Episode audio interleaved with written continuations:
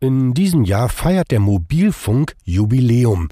30 Jahre wird er alt. Drei Jahrzehnte, in denen sich das Handy vom Statussymbol der Reichen zum Alltagsgerät für jedermann entwickelt hat. In denen wir die unterschiedlichsten Mobilfunkstandards erlebt haben und in denen neue Frequenzen für eine unglaubliche Summe versteigert wurden.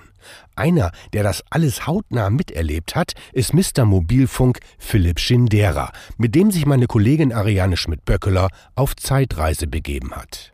Anfang der 90er hießen die Netze D1 und D2 und man sprach vom GSM-Standard. Die SMS war groß in Mode, es gab Klapphandys und sogar welche mit Tastatur. 1998 waren es gerade mal 5 Millionen Mobilfunkkunden, heute sind es zehnmal so viele. Und im Jahr 2000 kam dann die berühmte UMTS-Auktion mit Hans Eichel als Finanzminister, erinnert sich Philipp Schindera von der Deutschen Telekom. Frequenzen sind letztendlich unsere Straßen, über die wir unsere Verkehre abwickeln, sowohl den Sprach- als den Datenverkehr. Und die hat man versteigert in einem recht komplizierten Verfahren. Am Ende des Tages kamen da sehr hohe Summen zustande. Der Finanzminister hat sich gefreut. Und zwar über 100 Milliarden D-Mark mehr in der Kasse. Heute ist UMTS Geschichte. Das war der Standard der 2000er. Damals wandelten sich auch die Endgeräte, Kameras, MP3-Player wurden in das Handy integriert und 2007 kam mit dem ersten iPhone eine regelrechte Zeitenwende. Die Entwicklung, die danach kam, die hätte, glaube ich, keiner von uns für möglich gehalten, dass das mal so ein Dreh- und Angelpunkt unseres Lebens wird, auch wenn es zum damaligen Zeitpunkt Skeptiker gab. Es war vor allem die Diskussion, werden die Leute akzeptieren, dass sie ihre Tastatur aufgeben und nur mit dieser virtuellen Tastatur arbeiten können. Sie haben es akzeptiert und Steve Jobs mit seiner Vision ein ganz neues Kapitel geschrieben.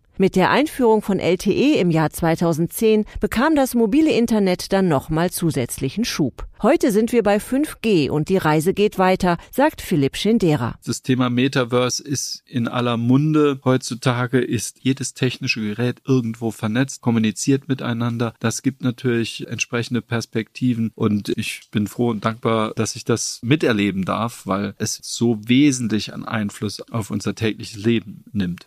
Den ausführlichen Podcast zu 30 Jahren Mobilfunk gibt's unter telekom.com-podcasts.